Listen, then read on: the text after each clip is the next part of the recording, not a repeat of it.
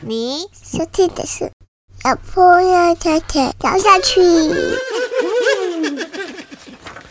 大家好，欢迎来到脑部落太太聊下去，我是 Rene，我是凯西，哦，我们今天真的是一个重量级的来宾，啊我好期待我实在是没有想到，我居然可以有荣幸邀请到这一位耶。嗯，对啊，然后让我们来欢迎还我特色公园行动联盟前理事长，现在也是民进党不分区立法委员候选人张雅玲。雅玲，大家好，凯西跟 Rene 好。我们有没有台风？对我们真的就是，我先说明一下，就是我之所以会想要邀请雅玲来，其实是因为我自己在网络上看到特工盟有很多很多的一些关于创造孩子游戏场的一些活动，所以那时候其实对特工盟就一直有留下很深刻的印象。然后我再深度再去看一下，特工盟到底是哪些家长在组成的，然后就找到了雅玲的一个简介。然后我发现雅玲你真的很厉害耶，你居然前面是呃赛诺菲药厂，然后也是隐形眼镜，还有一些食品的品牌行销公关公工作。然后你做这些事情之外，你还育有三个孩子，然后育有三个孩子之外，你还做了还我特色公园行动联盟的这件事情。就是哑铃，你怎么会可以一次做这么多事情啊？就我过动又 K 笑，对啊，对啊，然后其实就是今天会特别想要就是邀请特工盟来，当然就是因为其实特工盟跟我们，因为我们的听众其实基本上都是呃有小孩的家长们居多，所以其实有家长的呃有小孩的家长们应该都知道说，呃公园之于我们真的是非常非常的重要，尤其是在疫情期间，大家都被闷在家里被关久了，学校也不开放的时候，其实你要出去兜兜风啊，然后叹一口外面喘一口气气的时候，嗯。其实公园就是对孩子们最好的一个地方。对对，然后那时候我其实也是在那个时候发现，原来特工们默默的在帮我们做了好多很厉害的公园。然后我那个时候也就是有发现到，哎，其实特工们有一个特色公园地图。嗯对，我也去找一下，哎，到底我家附近有哪些公园？然后才发现，哎，我原来我家附近就有一个特色公园，哎，我们接下来还会有上线更厉害的公园地图，真的哇大家敬请期期待。对，我想说你们会不会后面之后会出一个特色公园的那个护照，让大家一个一个接着去？那我其实蛮好奇耶，就是你们，因为我知道是说你们其实是有一群对公园这件事情非常有想法的一群家长一起组成的，所以你们一开始的起心动念到底是为什么会想要做一个这样的组织？呃，一开始是有一位妈妈，她发现她带着她的女儿去玩的时候，坐公车去逛公园的时候，嗯。发现好多的游戏场的滑梯都拆掉了。哦。磨石滑梯就是那种大象溜滑梯啊，嗯嗯嗯石头溜滑梯，不知道比较年轻的家长还没有印象。现在还有啦，还有。有有。啊，以前的家长在这边，对，就是在八年前的时候，那时候就是有非常多的滑梯被拆掉，那个很惊人的数字是有七十六座的磨石滑梯，在那一年拆掉六十座，嗯所以只剩下十六座。嗯，对，那当时我发现的时候，就开始串联了很多的妈妈群组嘛，爸爸妈妈群组会互相的互通有无嘛，对所以当时我也收到这样子的资讯。那我家是住在大安森林公园旁边，嗯所以我当时就听到的时候，我就跑去看，然后看了之后。我记得那时候是礼拜五才有人打电话，然后礼拜六晚上我就跑去看，看的时候明明礼拜五的政府的回复是延议，好，他们收到资讯了，他们会研议讨论，嗯还要讨论。但礼拜六晚上我跑去看的时候已经拆光了。啊？啊！所以那时候就觉得非常生气，但是我那时候还没有想到这对孩子的影响是什么，所以我就跑去跟我的小孩，那时候我小孩四岁嘛，嗯。他就说为什么大人要把好玩都拆掉，把不好玩的都留给我这样子。嗯那我那时候也才惊觉，哦，原来这里面有分好玩跟不好玩这样子。嗯本来在大人的想法就是啊，有的玩就好嘛，差不多差嘛，对不对？嗯那我觉得其实有很多的父母亲在这一件事情之后，他就发现到哦，原来是不是只有我家旁边这一座、欸？哎、嗯是原来全台北都在猜这件事情，然后他就开始意识到这件事情非常严重。嗯那刚好里面其中我们有很多的成员，他们是来自于职能治疗师或是心理治疗师，嗯他们就知道这件事情对儿童游戏好跟身心发展是非常有关联的。嗯那也串联到了像幼教系的主任啊，或者是这种景观界的前辈们，嗯大家都一起来声援这件事情，对孩子的创造力等等嗯都非常有影响，所以就开始这样子整个炸锅，嗯大家就推着那个娃娃车 对，就杀去那个 台北市政府。我想那应该是很多的爸爸妈妈人生第一次去做这种街头抗议。而且你们很厉害，我必须说，因为其实我自己开始变成家长之后，我当然也会有很多妈妈群组，就我们过往也遇到非常多跟儿少相关的一些事件或新闻，我们看了非常气愤的时候，可是真心你要有一个人站出来说，好，我们今天去表达我们的立场，或者我们今天去抗议某件事情，你只要一讲，然后一两千人的群组都会瞬间安静，因为家长们是非常 非常难动员的，所以我就会对你们印象更深刻的是，你们居然可以有这么多真的有执行力的家长去帮小孩去做到这些事情。哦，我觉得我们算是真的非常幸运诶，因为在当时，我觉得真的是一个因缘巧合诶，嗯就这个这群的妈妈里面聚集了非常多来自于不同专业的，嗯然后大家的能动性也非常高。嗯，像是我自己是新闻，呃，就是记者公关专业嘛，对，那所以我当我在看到这个议题的时候，我就觉得非常适合做一个新闻，然后做一个记者会。嗯好，这个应该可以。自己心里就开始想那个画面长什么样子啊，流程长什么样子，新闻稿要怎么写，这样子职业职业魂就上升了。对，职业魂画面怎么摆这样子，然后。然后刚好有一个妈妈，她的老师是台北市立呃大学的幼教系主任，嗯所以她也就可以直接联系到主任。然后也有一些呃妈妈朋友，他们可能可以爸爸爸爸妈妈的朋友，他们可以去串联到一些学界的那个学者。嗯好，嗯然后还有妈妈就说：“那我来写那个网络的联署书。哦，那刚好我们那时候有几个儿童心理师，他们在修那个育婴假。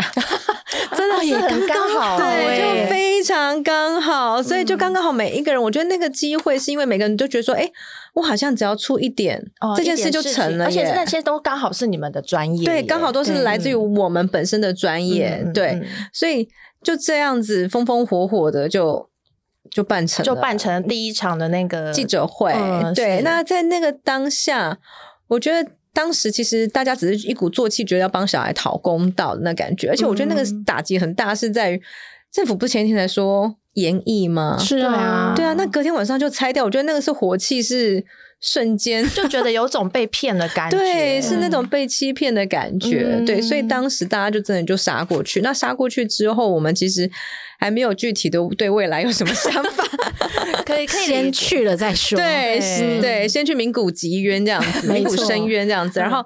后来我们大家就是结束之后嘛，嗯记者会结束之后，我们就去旁边带小孩挖沙，然后在挖沙的过程中才开始去想说，哎，那接下来我们要做什么事情啊？这样子，哇，这真的，我我完全可以想象得到那个画面，而且记得那个时候好像您的孩子也还算是蛮小的阶段嘛。对我觉得那个动力其实真的是来自于我小孩，因为他跟我说我要去跟柯市长讲，哦而且还真的画了，就说我要跟柯市长说我要做什么做什么，他还写了自己的陈情书对对，他就画他他可能写不出来，姊妹嗯四岁嘛，就所以他就对画了他的陈情书。然后我就觉得说，因为我过去一直在做行销的这一块嗯领域，然后跟记者沟通，可能也算是我自己的长才之一，嗯嗯但我好像没有为我小孩做什么事情。嗯对，所以当我小孩这样子说的时候，我就觉得我应该把我的专业发挥在他的需要上面。嗯对，真的，我觉得这真的很感人。而且你们当时其实，在做这一个行动的时候，其实根本也还没有就是想象到说，哎，之后会变成一个特工盟的这样的一个组织吧？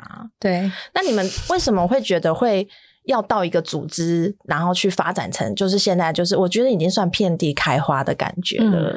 哦，当时想要做成一个组织，主要是希望它可以有一个更系统化的去跟大家做推广。嗯对，然后再再来，其实是因为我们也希望，呃，当时呃要做那个街道游戏嘛，嗯好、你要做街道游戏要募资，，对你就需要一个组织，不然就会回到个人的身上，哦，就但是会变得有点奇怪。对对，因为这个。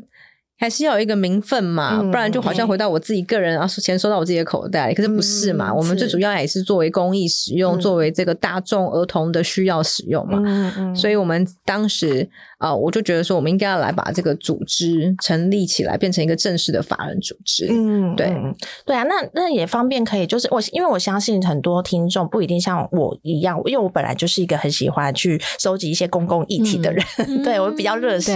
对，对，然后所以我相信就是我们可能有些听众可能还是第一次听到特工盟，哦，原来有一个一群人、一群家长，其实在默默为我们孩子的公园们在努力，然后特别去再去找国外去设计啊什么的。那方便也可能请雅玲稍微介绍一下，就是呃，其实特工盟你们最主要的一个努力的理念是什么？那目前的一些就是可能你们正在在努力的一些呃行动又会是哪些？有哪些讲业务？好奇怪，就哪些项目这样？其实太空盟最主要的两个核心价值，我们在倡议两项权利。那这两项权利呢，其实是在台湾哦，嗯是特别被打压的权利，嗯也就是儿童游戏权跟儿童表意权。嗯，对，当我们讲到这个游戏跟让小孩发生的时候，很多人就会觉得说，哦。游戏有什么重要的？哎呀，那个玩物丧志啊，哦，对。业精于勤，荒于嬉呀，哈、嗯是。一男郎虎一包脆呀，哈，就是，所以这其实是在我们的社会里面非常抵触的两个价值，所以他在争取的过程之中，我觉得是非常辛苦的，嗯。对，因为要让呃孩子有更多的时间去玩，嗯好、大家就会担心说，哎呀，那会不会以后没办法找到好工作啊，或者对不对？我前途怎么办？嗯看虑嗯哈，让小孩子发声。嗯我以后怎么教啊？哦然后我怎么管？一直顶嘴，这个够麻烦。对，应追应急，这是怎么嗯管小孩啊？这样子，所以其实我觉得这个是我们很希望让大人可以去理解，因为这其实是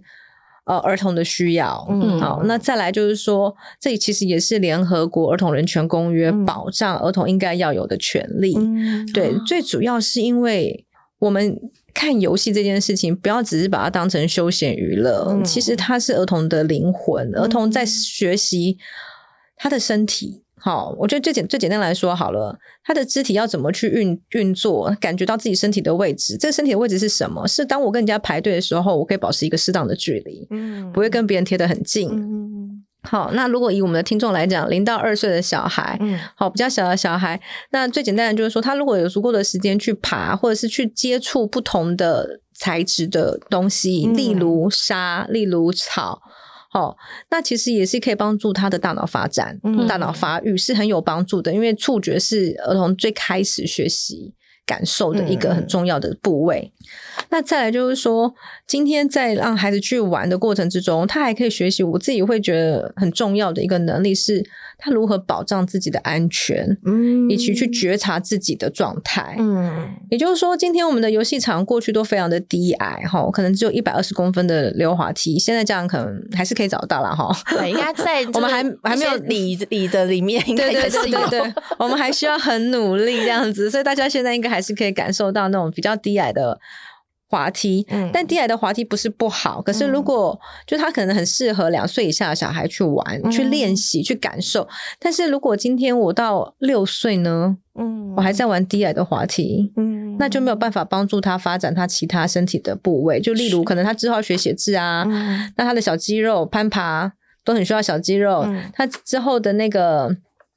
呃荡秋千，他荡高去发展发展他的前庭觉，帮助他走路不会容易跌倒。嗯对，那其实这些东西都跟他非常有关系。可是我们如果今天的游戏场可以高一点、挑战性一点的时候，他在爬的过程之中，他一定会紧张，嗯他一定要感受到我现在有点害怕，嗯我有一点担心，我待会要怎么爬上去？我们可能就要停下来观察、嗯学习、判断、做决定。嗯所以这个整个过程之中，这里面有非常丰富的一个心理状态。嗯那这些东西其实是在人的一生之中会不停的遇到的，嗯因为人生有非常多的考验，对，挫折绝对不会少的。嗯可是我如何去判断我现在到底要不要放弃？嗯我还是我要继续前进？嗯好，那这个如果假设我们这个挑战新的呃这个攀爬设施，例如现在台北有一些比较高的，像到三层楼高，嗯嗯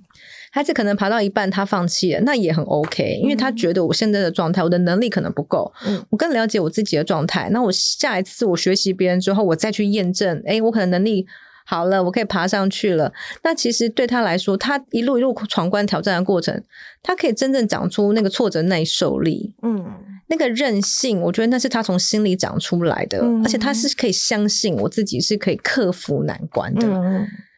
即便我过去不行，但我一定可以。嗯我觉得这个其实是我们作为父母亲给孩子最好的礼物。我也想要分享一下，因为我们家小孩超爱去公园。对。对，然后我我觉得我还蛮幸运的，就是我们就是在刚好在两个里的中间，所以我两个里两个就是不同的里，呃，村里的那个里长都有做自己的公园，然后就刚好就是非常的标准，一个就是很标准的罐头公园。那我介绍一下什么叫罐头公园，就是你去啊，就是会看到五就是五颜六色的那种塑胶型的对。呃那个溜滑梯，然后旁边可能会有一些跳跳马，然后也都是那种很塑胶在做的，然后而且他们那个里已经是翻修过一次公园了，就是他们在翻修的时候，我就是觉得太好了，终于可以把那个丑公园弄掉的时候，没有对他重新开幕的时候，哎，怎么又是一个公园？对，这就是我们在过程中常常遇到的状态。对，然后，然后我就是带孩子去玩的时候，我就发现他其实因为那时候呃，Miki 已经大概一岁多了，所以走路都还蛮稳的。他玩那个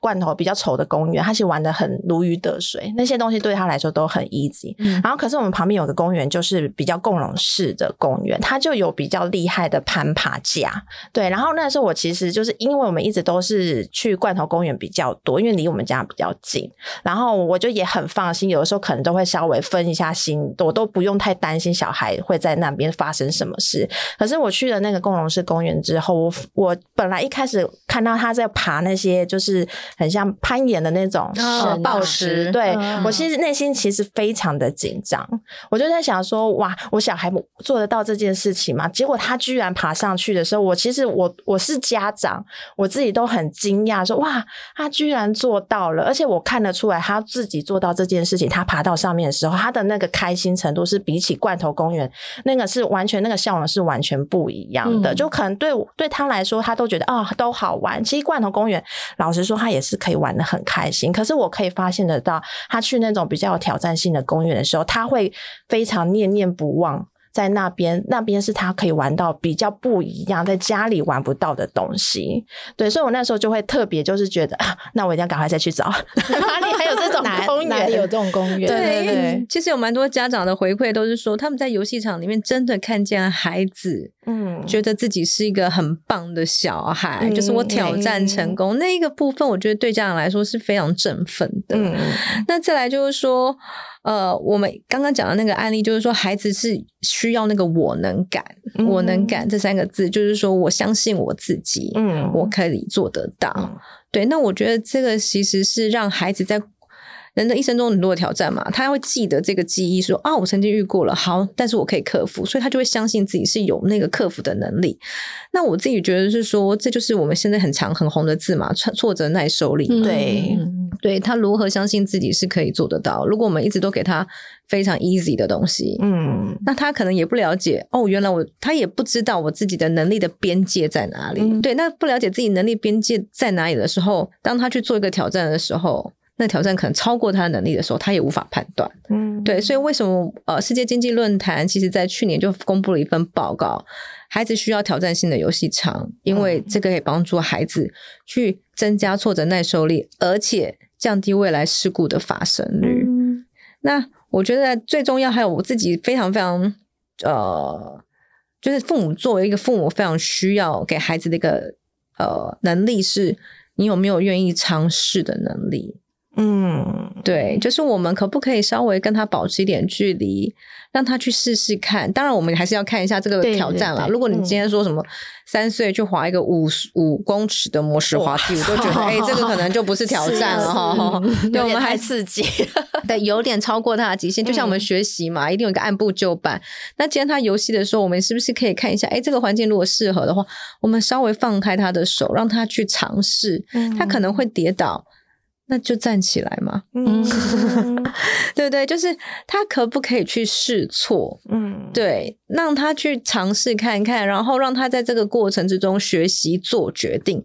做那个决定是让他去承受那个可能的后果，嗯而这个后果是都还在我们看的范围嘛。嗯好，这样子的话，他以后因为做决定真的很难呢。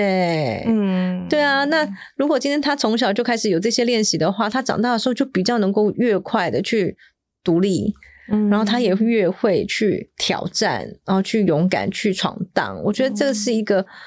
很重要、很重要的能力啦。对，嗯而且我觉得还有一个蛮重要的部分是，就是刚刚那种罐头公园，其实大人就会觉得对我来说很无聊。嗯，就我说，大人本身会觉得很无聊，那就会觉得，哎，我放小孩在那边玩，我是在陪我的小孩，然后看着他玩。可是如果是去比较共融式公园，其实有一些呃设施，其实大人也可以进去一起参与。孩子一起去玩，我我必须说，我真的有看过很多爸爸进去那种游具，玩的比孩子还疯狂。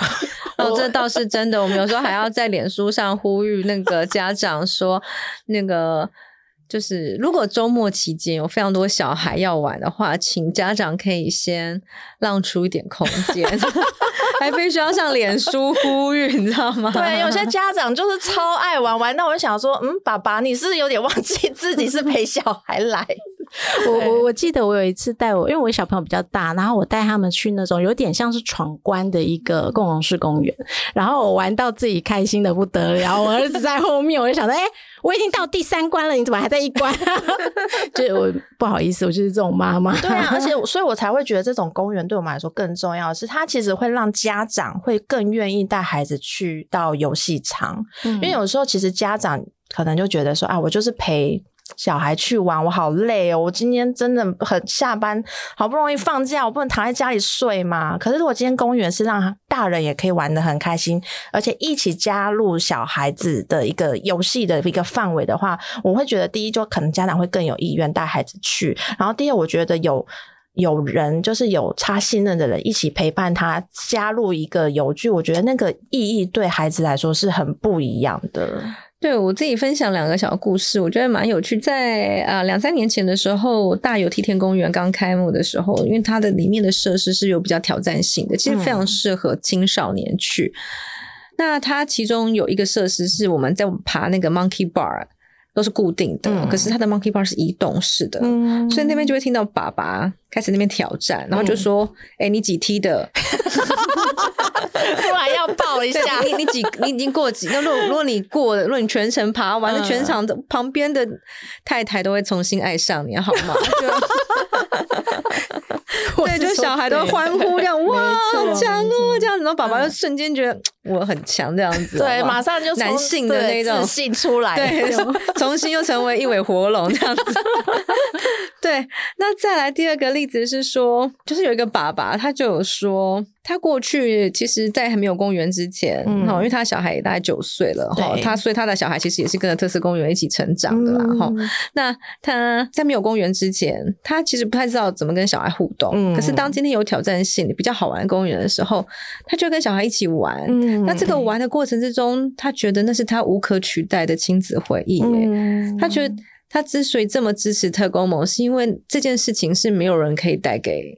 他跟他孩子之间的这个情感，这样子。是是对对对。而且我觉得大家都会觉得，因为其实你成为爸妈之后，我们才会去注意到说什么地方才可以带小孩玩。对因为一般大人就是啊、我还没小孩之前，就是我自己可以去很多大人可以玩的地方。然后当你有了小孩之后，你真的会很烦恼。所以我今天同样可能去南投玩，嗯我能玩的东西可能就不一样。然后我那时候就发现说，哇，原来我要带孩子出去玩是一个很花钱的事情。哦，对哟，你知道八年前的时候，那时候我们刚成立的的时候，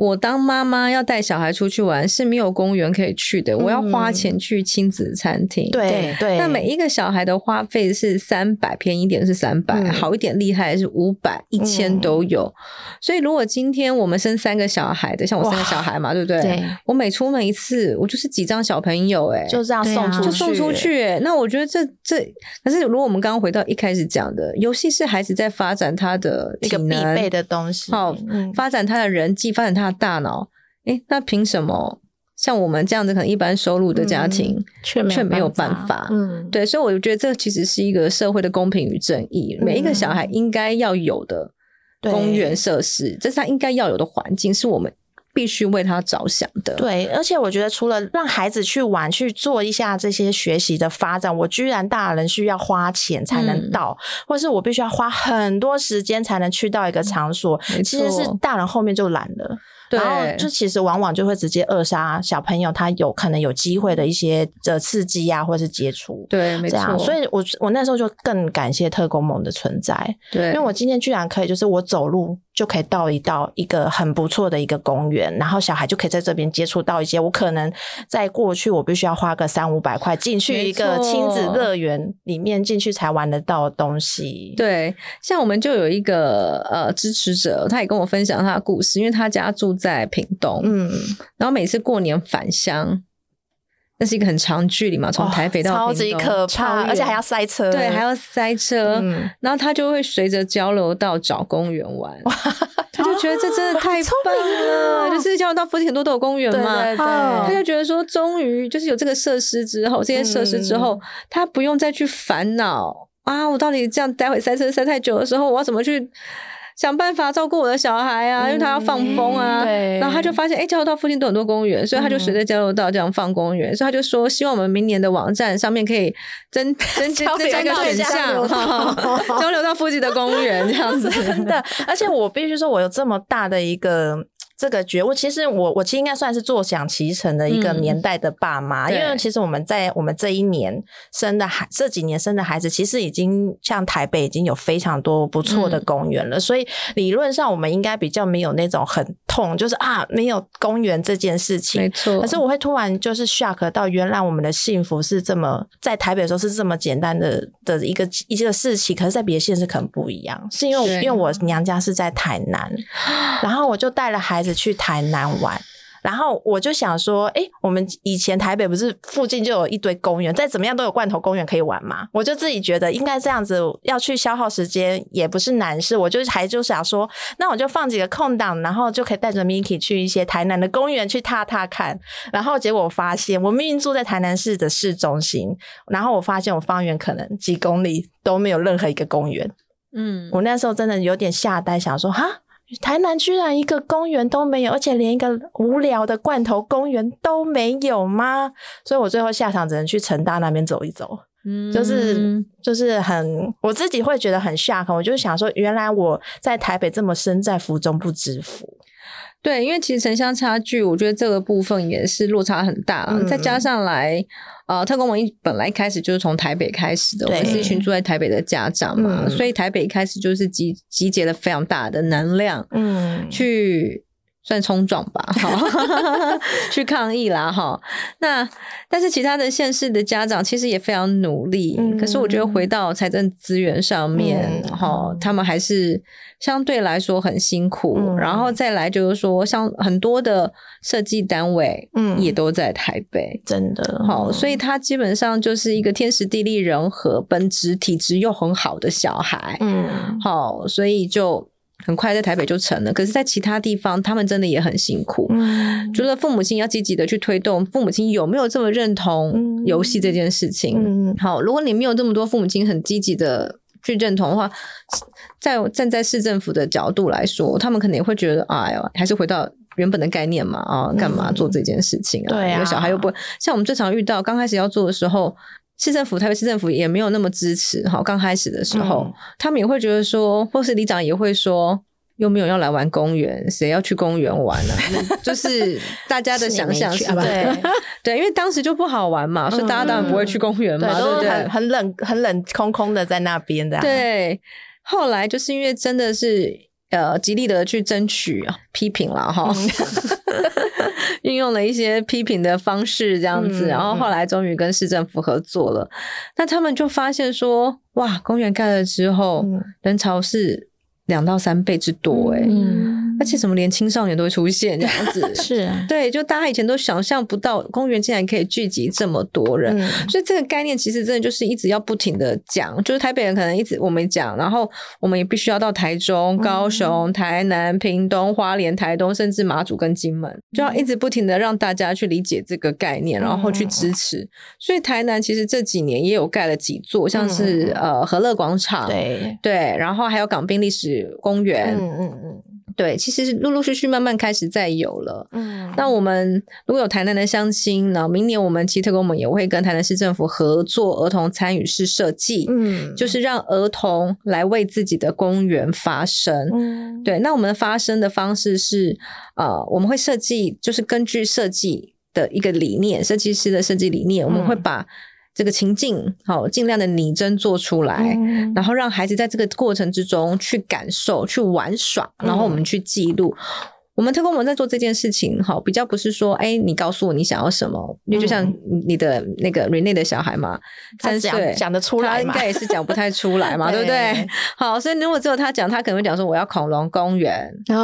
对？嗯哈，或是我要机器人公园，嗯或是我要什么，我要飞到天上去，哈之类的。可是这到底要怎么设计，是怎么做？嗯很难做嘛。所以我嗯我们不是用这种方式，我们就是把这个情境盖出来之后，我们看孩子在里面怎么玩。嗯然后问他说：“哎、你觉得好玩吗？你觉得嗯不好玩哦？你想怎样才好玩？”嗯那我们就再试试看，去做一些调整，然后才让他进把这些意见整理好，然后在符合法规的要求之下，嗯我们才进入真正的设计跟建设。嗯所以这样子盖出来的公园就会更符合儿童心理的想象，嗯还有他的需求。那也是我们认为儿童参与最重要的一个价值，是我们有没有嗯如实的跟孩子沟通。就是我不是只收了你的意见，我是收了你的意见之后，我去思考在限力之下我可以怎么执行。如果我们不能执行的话，我们也会跟孩子沟通。嗯这个现实的困难在哪里？希望他可以理解。对，所以这其实是一个非常平等、非常互相尊重的过程。嗯那我自己会认为，那才是真正参与的精神，嗯让儿童相信自己是他的讲话有人在听，有人在听听的。嗯对，那他才有可能未来愿意投入公共事务嘛？对啊，对吧？不然我这样讲，你们都只是这样哦，青菜搞配配，都你们大人在那边说啊，那我干嘛要去？嗯对啊，所以我们希望创造的过程之中，是让儿童相信自己的意见是重要的，嗯是会被听见的，而且有机会被实现的。嗯，对啊，因为其实特工盟就是这几年来，其实成功的推动了非常多，就是我觉得大家应该都没有想象到，已经有到了四百件的公园改建，还包含学校。对，而且也遍布了十三个县市。没错那其实也蛮好奇的是，你们一开始是怎么去挑选说，哎，这个地方是可以来被改建的呢？其实我觉得那个刚开始的改建跟现在有点不太一样、嗯。一样哈，因为刚开始没有人要改嘛哈，所以刚开始都必须要去抗议哈、嗯。然后我都记得每一场的抗议都是不知道为何天空都是要让我们很悲情还是怎样，下常冷跟下毛毛雨，真的。那时候台北开始做了之后，呃，基隆跟新北的家长也觉得说，哦，那我们也想要啊，哈、嗯那就开始集结嘛。那我们那时候是三峡北大社区，嗯当时有来自于呃新北不同的县市，甚至也有台北的家长哦。嗯因为台北当时抗议的时候，有一些三峡三峡的家长去声援，哦，所以那时候台北市的家长就是说，今天你们要抗议了。我也来帮你，妈。妈支持妈妈，嗯我也要声援你这样子，嗯所以他们就可能从其他的县市、桃园都过来嗯帮忙声援这样子。然后呢后来是呃竹北的妈妈嗯，中和的妈妈，所以就是这样一场一场的举牌抗议嗯去争取来的。所以算是其实你们就是一群家长，然后大家就说，哦我各自可能有我家附近的公园，对我想要去抗议，说怎么会是不好不好设计的一个公园？其实我想一开始大家也没有那么报名啦，哈 对，就是毕竟就是家长嘛，哈，一开始也不是就是这么有愤心的协议哦，对所以一开始大家都是打一九九九啦。哦对都是先打一九九九然后就发现怎么好像都在演绎的感觉，然后怎么都是说哦好，我们会讨论，我们听到你的意见，嗯然后哦好了解了，嗯然后最后可能市政府还是把什么东西给拆了之后，嗯或者是说也没有做任何事情，嗯那家长就会整个 跳起来。嗯对，那再加上有特工盟的前辈的经验嘛，嗯所以我们就会分享给大家说，那你们觉得你们现在可以怎么做？嗯那很不幸的是，常常都要走到抗议的这一条路径。嗯对才能够一举成事这样子。那对，以前是需要抗议，可能没有这样的一个成功模式。嗯那如果是比如说我们家附近现在都是罐头公园，或甚至没有公园，对，那我又想要有一些共融式的公园的部分，我们有没有可能可以用自己的力量或者什么样的管道去啊、呃就是申请改建的一些评估啦，或者是新建的一个评估？哦，这个是非常有机会的哦，因为我们对所有要参选二零二二县市首长及县市议员的政治人物，发起了一个许儿童一个永续的游戏城市的承诺书。嗯很多很多候选人都都要出来写一个对签署，签署我们的这个承诺书，嗯所以其实已经有非常非常多的政治人物嗯了解父母的需要哈、因为他们真的也看到这些都是白花花的选票，好，所以其实。呃，现在可以，其实如果你觉得你说，哎，我想要争取个特色公园，其实你可以跟里长讲，你也可以跟市议员，你可以去他的脸书留言，或去他的服务处，嗯。跟他说明，我希望我们家这边有个特色公园，那他基本上就会帮你去跟市政府争取看看有没有哪些空间。嗯。但是也会有一种状况是你家附近的公园真的太小了，嗯。嗯。因为台北市，尤其是在台北市，嗯。它有很多就是那种角落的公园，那其实真的放不了什么游戏设施。对，那这个特工盟也非常理解这种现实的状况，所以我们一直在说的是，你至少要一个区域，你要一个大型的，嗯。然后尽量旁边你可以把啊，可能这个是一个小公园，我把它配一个攀爬的；这个小公园我把它配一个自然的；嗯这个小公园我帮他配一个那个比较稍微有一点呃那个童趣的，给低龄的，就是扮家家酒的这种主题的。对，让这一个区域虽然没有办法每一个人都有非常高的大型的，但是至少我在这个地方，我可以在零到二岁的时候我去玩沙，我可以去娃娃屋。嗯然后我小孩到四岁了，哦，他可以去挑战性的游戏设施，他可以去玩秋千。这样在这一个用这个整个邻里公园，嗯我们叫做是卫星公园的嗯方式来陪伴一个孩子长大。嗯对，那其实你们在做这样的一些改革的时候，会很容易常常会遇到说，哎，怎么又发生这样的一个困难点？有啊，就像你刚刚讲的组合式游具啊，又出现了这样。出现了，那很难哦，他真的是阴魂不散。所以那个是会可能，比如说市议员啊，或是政府，他们在跟你们解释说，哎、我们有啊，我们要改建，然后提出设计图给你们看的时候，你会发现说，啊，怎么又还是这个这种公园吗？我觉得这要分两个不同的状态来看，就是嗯如果以台北市来说，坦白说，相对来说资源比较多。嗯哦，那其他的县市资源比较少，所以他有时候拿出组合邮局，我就会变成说，好啦，你的预算真的很少，嗯那我们就在这个状况之下，尽量挑丰富一点的，游戏性啊丰富一点的。嗯也就是说，这个组合游具，我们可不可以有一个稍微高一点的滑梯，可能到一百八？好，然后你有一个 monkey bar，、嗯你有一个爬杆，就像那个、那个。你知道当消防员的爬杆 这样嗯子，对，然后那尽量让这个组合游具在预算之内，把它的高度、斜度、挑战性拉起来，这样子。嗯对，可是如果是在台北市，然后常常有时候是可能里长们嗯他觉得啊，我觉得那个组合邮局比较好啦，这样就好了。对，所以也不是每一个公园都会让我们参与。哦，对，所以变成是常常我们也会接受到民众的陈情，嗯，嗯，然后再回去再重炒一次这样，再跟他对再跟他沟通一次。对，所以其实里长之于公园，其实他的想法是会牵动很多的一些决定的嘛。对，因为它是一个地方民意的汇集嘛，哦所以呃，有时候市政府就会直接问，那里长你的想法是什么？这样子。嗯那当然，有些里长我们积极的沟通之后，那他们也非常的看见了，就是一个嗯好玩的特色公园，帮他的的里民创造了很多好处嘛，嗯对不对？那当然对他来说也是白花花的选票嘛。嗯好，也是很支持这样子，也会非常的跟我们别人的里长推荐说啊，你一定要跟特工盟合作这样子。嗯但有些我们只能说我们的那个势力哈，嗯 还不够庞大，这样子 还没有渗透完全这样子，嗯所以还需要。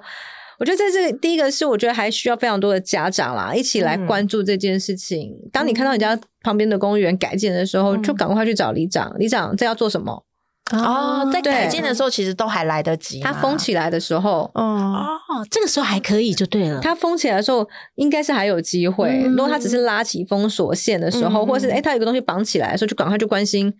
那个嗯里长那边要干什么？嗯哦，哎，是要做什么吗？嗯哎，这样子就去关心，让去介入，他就会比较知道说，哦，有人在注意这个对，嗯关注这个地嗯方，这样子，嗯对，嗯，那因为其实我也就是顺便来帮我们听众来问一下，就是因为我们听众的家长的小朋友其实都是零到两岁的比较多，有没有比较建议说像这样年龄层的孩子，其实应该要多接触一下哪一种类型的游具会比较好？哦，我想国外有在讲一个概念叫做 dirty play，嗯。就是脏玩嘛，嗯。哈、它脏玩的好处是我可以帮我的孩子提升免疫力，嗯。让他更有这种对抗的一些能力这样子。那我自己真的非常推荐大人带小孩去玩沙、玩石头、嗯。玩这些天然的材质。那大家可能会担心衣服脏啦，嗯。那我们看看有没有比较厉害的洗衣精啦，然 后 这时候就来问我们脑破的太太，对，就可能你们再帮大家搜寻一下有没有很强力的洗衣精，让那个家长不要有后顾之忧，是。这样才能够支持孩子全力去玩沙。因为沙的好处是怎样？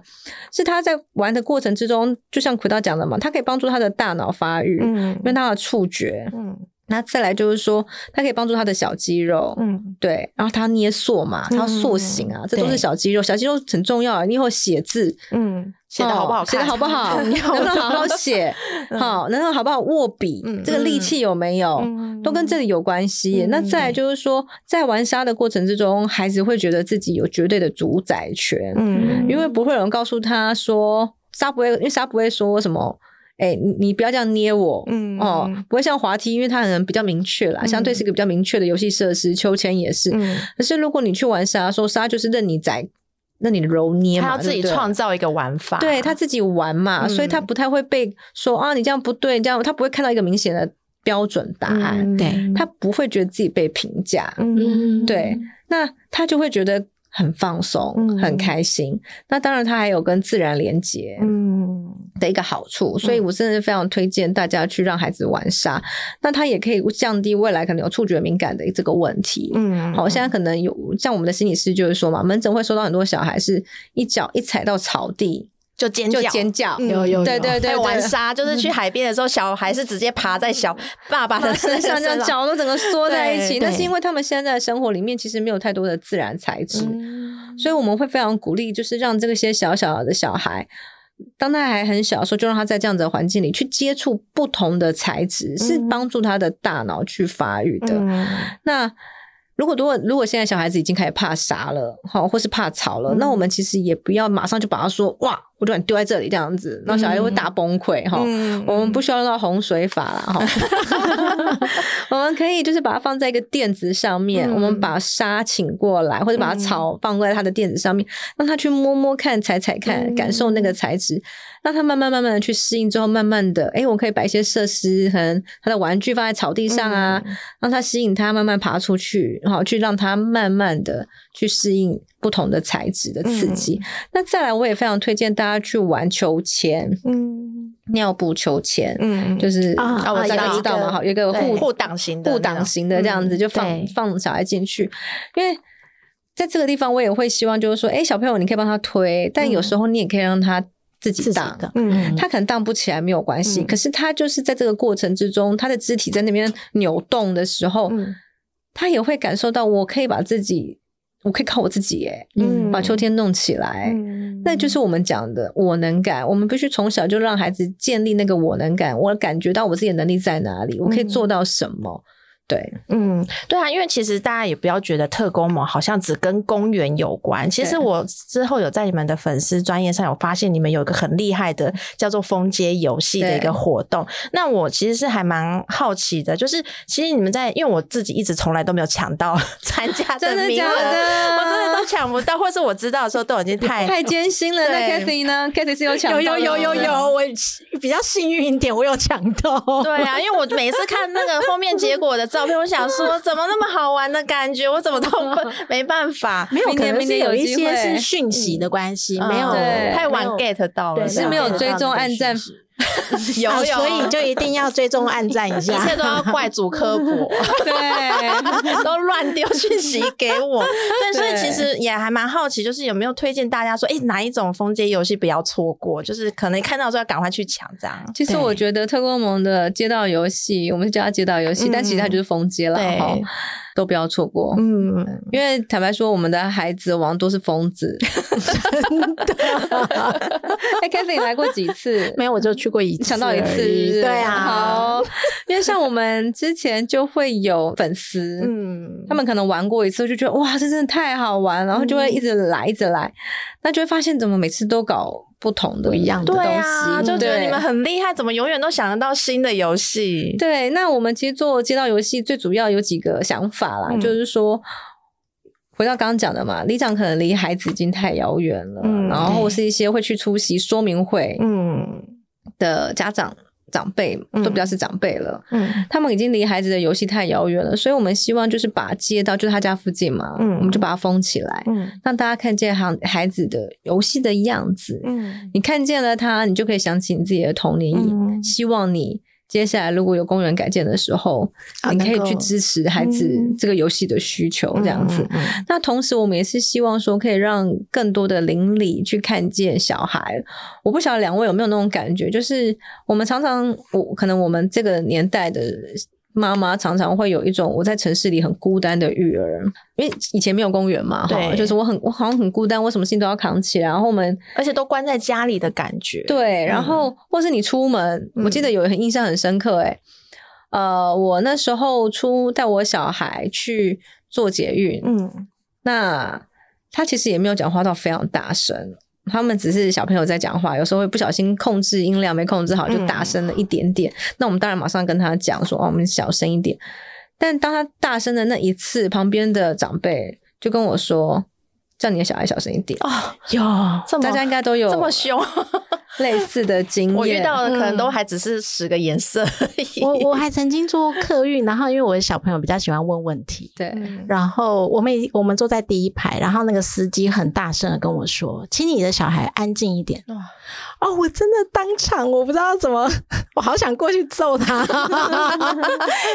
但是就是要保持优雅。对对对对，然后还有一次是我带着我，那我三三个小孩嘛，那我第二胎是龙凤胎，嗯。那我就推着推车，我就是从市政府那边挖完沙嘛，挖完沙准备坐公车回家，那我就推了一个双人推车，再嗯。背一个小孩。哇塞，对，因为我的老大那时候也才四岁多嘛，嗯。啊，对，所以一个呃小的龙凤胎是一岁多，嗯当然坐推车嘛，然后大的四岁多，所以我们就这样要搭公车。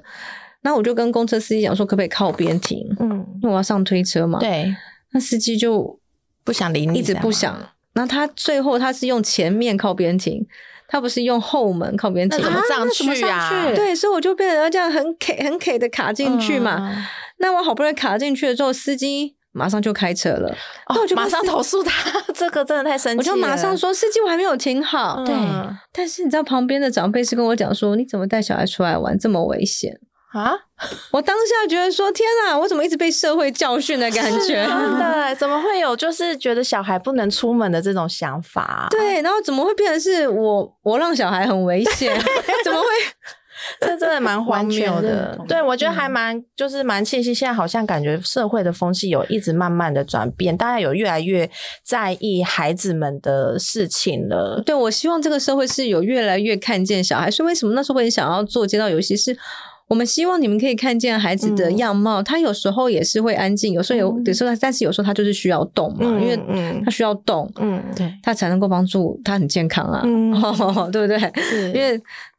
这个是我们希望让社会去认识孩子的真实样貌。那再来就是说，刚刚 Rene 有讲到，室内空间的非常小，嗯你要让孩子怎么去练习他的大肢体，嗯还有他的创造力。你在公园里面，毕竟还是会有很多的小孩，有时候还是会有一些限制嘛，嗯对嗯这是必须的啦，哈，我也必须说。但是在街道上面，它就是一个白纸，那孩子就是可以在这边自由的去创作。嗯我们提供了很多他的纸箱、他的粉笔，嗯所以有一些小孩十五岁了，他来非常开心。他说：“我从来没有在这么大的地板上面，就这么大的地方可以画连学校欸都不可能发生这种事情。对，整块都是可以画的吗？嗯刚开始小朋友就会说：“真的可以画吗？” 可以。那小孩在这个过程中，他就可以尽情地去展现他的创造力嘛，对。对不对？你今天如果都只有上教室的这些课程，那他就一个循序渐进的哦美术作品产出。嗯。可是如果今天我给你一个松散的素材，纸箱、保特瓶、粉笔或者是木头、嗯。木材，给你这边钉，给你橡皮绳在那边绕，嗯。那你自己去组装，你就可以知道你自己，哎，你想要做的东西到底可不可以做得出来，或者是你可以去看一下别人怎么做。其实这都是我们非常需要给孩子练习的机会。嗯。那最重要的是，我觉得这道游戏是让孩子觉得说。他们也是城市的一份子，这个城市会为了他们啊、呃把街道暂时封起来，嗯。因为我们可能会为大人的马拉松啊，对。哈，迎神庙会啊，哈、市集啊，还有流水席啦，对了，婚丧喜庆啦，哈对，他们可能他们的经验的世界里面会看到这些风景，嗯。可是如果他们也可以看见这个城市会为了他们封街，他们就会觉得说，哇，我自己也是一个很重要的一个嗯小孩。嗯。那我觉得，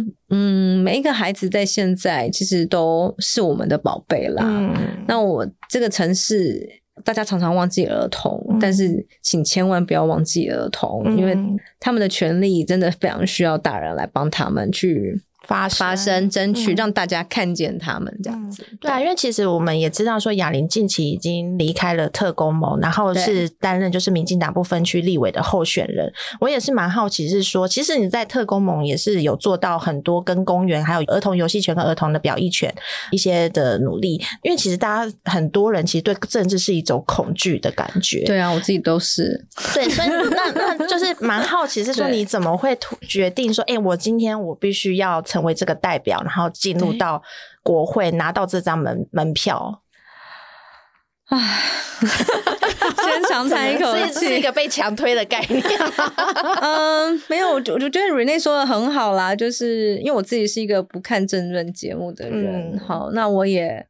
不太熟悉什么政治网红，嗯对我自己基本上会做。我会做的事情就是，呃，我会跟政治人物唯一的接触就是我们今天要去争取公园啦，嗯或者是我要去争取儿童游戏权啦，我们要封街啊，要拜托议员啦，或是立委、立法委员去提一些法案啊，嗯等等的。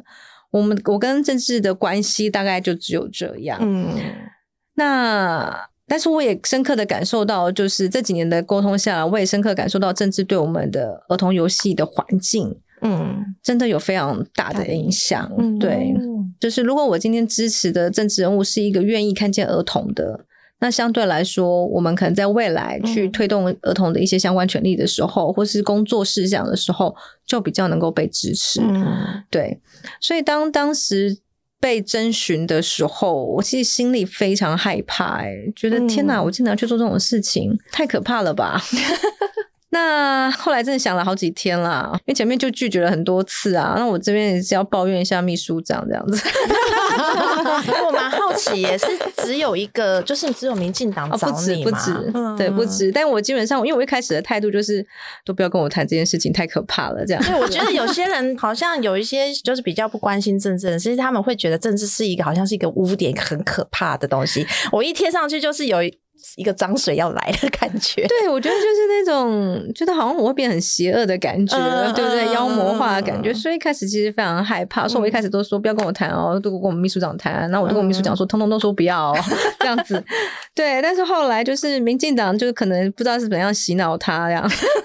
对他锲而不舍这样子，然后他就问我说：“你要不要考虑一下？”嗯我觉得我们需需要。要你思考一下，可不可以进去帮我们孩子做点事情？嗯。嗯。那我自己就想了啊，大概三天多吧，嗯撑到最后一刻才决定接受这个征召，这样子。嗯，对那我自己其实会觉得说，特工我们在这几年推动的过程之中，我们的确会遇到预算，就像刚刚讲的，台北市算是相对有很丰富预算的，嗯可是其他的县市不是这样子的。嗯好，台北市可以这样一直盖，可其他县市的孩子就是等不到。嗯那我们是不是应该去中央帮这些孩子再去争取更多的预算，让所有的孩子都可以有游戏的权利？嗯那再来第二个部分是维管的预算，就是说今天我可能盖了，可是我们可能没有编列维护的预算，嗯所以那这个维护的预算是不是也需要去争取？嗯对，那再来就是还有青少年的游戏空间。嗯我觉得我像呃 h y 的小孩已经接近要青少年了嘛，那我的小孩已经十二岁了。嗯那在这几年的过程之中，其实我的小孩子算是我自己觉得对他是蛮心疼的啦，因为他跟着我争取，可是游戏场盖的速度没有跟上他长大的速度。嗯对，所以他一直都是哎，游戏场盖好的时候，他可能已经超过那个年纪了。嗯对，所以他其实不只是我的哦，其实特工盟很多的小孩，我觉得这是我觉得我们有时候讲到都觉得自己有点心疼。嗯，哎呦，不要讲，这样两个妈妈都要哭了。我觉得很多的特工们的啊妈妈们，其实他们投入了争取这个过程，其实他们的孩子都没有享受到。嗯那所以我会觉得说，呃，现在我们的孩子都到了青少年了，那后我们也开始关注青少年的这个自杀率，嗯然后以及他们可能被学业哦、人际的压力压得很惨。嗯那国外其实有非常多的研究都会认为说，这个东西跟孩子的休憩时间非常有关系。嗯所以我们就会希望说，让大家可以看见青少年，因为整个社会其实是非常排斥青少年的。嗯我们帮青少年贴了很多污名化的标签，可是我们对他很多的要求、欸，嗯可是我们到底给了他什么？嗯所以我也希望我进了中央之后，可以去帮青少年发声。那最重要最后一件事情是，我也希望可以让社会对父母更友善一点。啊，这真的，我相信，其实我觉得育儿环境已经慢慢有一点改善了，可是真的还远远不够。我真的，我身边的妈妈群没有一个人没有受到过，就是一些育儿上的歧视，嗯，对，真的很，尤其去餐厅、高铁、坐火车，甚至坐捷运，我们我们推着娃娃车的人都超级害怕，小孩会不会今天在尖叫还是什么真的就是每一次使用这些大众运输工具的时刻，嗯，心里其实都是抱持着一种拜托待会不要尖叫，拜托待会好处理这样子。嗯 那我我希望其实是让整个社会包含到企业，可以嗯真正支持一个爸爸，支持一个妈妈，嗯不要让他陷入职涯嗯跟育儿是的这个困难的选择。是我希望这是一个让他做，我们可以慢慢的努力去做到，就是说我小孩才做选择，我们全都要这样子的一个状态，这样子。对，所以这是我进去立法院很想要为我们台湾的父母、为我们的孩子发声的嗯一个最后下的一个决定啦。嗯那最后一个是自己心里想的啦，就是说我们常常都会说，哎呀，全都是投一些，就是只是挑一个不烂的苹果嘛。对啊。啊，对对对，对，那我自己一开始也会觉得政治很可怕，说我不要去，我不要贴上什么污名化标签，我还是要当个好人这样子。我不想当那个比较好一点的苹果的 对。对对对对，可是我就会想说，如果像我们这样子很愿意做事情的人都不愿意进去的话，嗯怎么会有那？怎么会有更好的政治？怎么会有更好的社会呢？嗯对，所以就就决定了接受这个困难的挑战了，然后职涯的新选择。是因为我其实也想都帮雅玲就是拉一下票，对 对，因为我觉得大家身为家长，其实就是很多人都会发现到，哎，很多儿少议题其实很容易在政治就是大众的议题上面，其实是声量真的是非常小的。尤其是我们身为家长，你想要动员，其实没有像劳工要动员，或是像一些比比如说是不是已经很夯的交通安全的行人权的动员的那么简单，是因为我们家长都要在家顾小孩，真的很忙啊。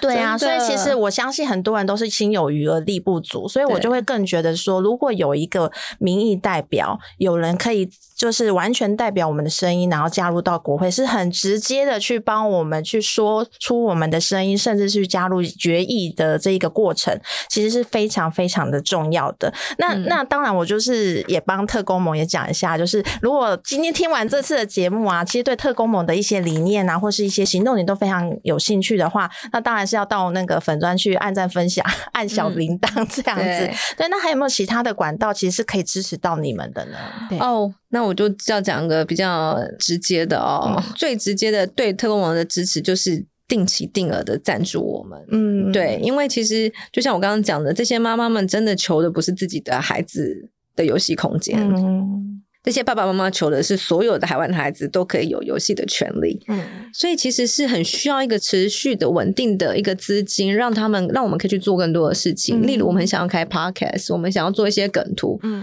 可是这些都是额外的费用嘛。对对是所以，我其实我们会非常需要这些费用，可以让我们的持续去跟大家沟通，嗯让整个社会都可以持续的进步，嗯一一直的进步。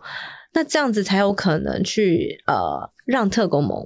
可以继续的为大家发声。因为我知道大家都很忙，嗯，但每个月给一些些定期定额的赞助，其实嗯。某种程度上面，你也是在支持你自己孩子的生活环境。嗯，对，蛮欢迎大家可以直接上特工盟的网站去查，你们有一个公园的地图，说不定你家其实是曾经就已经去过东特工盟，就是的大家努力出来的一个公园的结果。所以我很希望说，只要你有关系到这个议题，真的就是可以多看看，然后也多去呃，像支持像雅玲这样这么优秀的人进入到国会这个议堂来来帮我们发声。对啊，那我们今天的节目真的很感谢雅玲这么重量级的来宾来到我们的节目，来跟我们说一下公园之于孩子有多么重要。那真的今天再次感谢雅玲来上我们的节目，谢呃谢好，那我们就下次见喽，拜拜，拜拜拜拜。如果你喜欢我们的内容，欢迎订阅我们的频道“脑波弱太太聊下去”，或分享给你的妈妈友们。也可以在脸书或 IG 搜寻“脑不弱太太”，就可以找到我们，跟我们一起聊聊天哦。大家拜拜